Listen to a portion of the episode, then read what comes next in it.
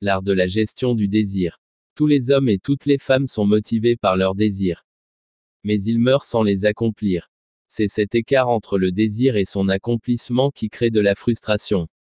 Malgré tous les efforts, chaque personne meurt avec le sentiment d'avoir échoué dans la réalisation de son objectif. Maintenant, la question est, comment sauver les gens de cet état indésirable? La solution énoncée dans le Coran est très simple et très pratique. Au présent, essayez de vivre une vie basée sur les besoins et laissez l'accomplissement de vos désirs pour l'avenir, c'est-à-dire le monde à venir. Il y a deux versets pertinents dans le Coran. Dans l'un de ceux-ci, s'adressant aux gens, Dieu Tout-Puissant dit. Il a accordé une part de tout ce que vous lui avez demandé. Seriez-vous tenté d'énumérer les bienfaits de Dieu à votre égard, que vous ne pourriez les recenser? Mais l'homme est en vérité inique et ingrat. 14. 34. Ce verset signifie que le monde actuel a été créé non pas pour satisfaire tous les désirs, mais pour fournir tout ce dont vous avez besoin pour votre subsistance. Il faut donc commencer à penser selon ce plan divin. En vivant dans ce monde, il faut viser un état de contentement. La formule de contentement est la seule formule réalisable en ce monde. Il a été dit à juste titre que la nature fournit tout selon les besoins de l'homme, mais pas selon son avidité. Le contentement est la seule formule viable en ce sens qu'il peut procurer à tous une paix et une tranquillité.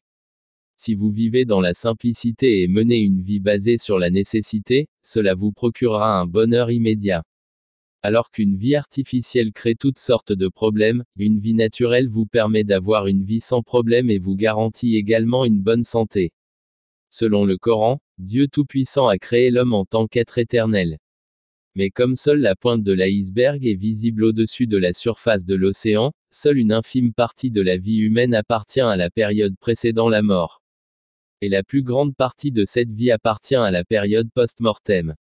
La période précédant la mort est une période courte, alors que la période suivant la mort est éternelle. Quelle est la situation dans la période post-mortem de la vie? Donnant une introduction au paradis, le Coran dit Où tous vos désirs seront comblés et où tous vos vœux seront exaucés.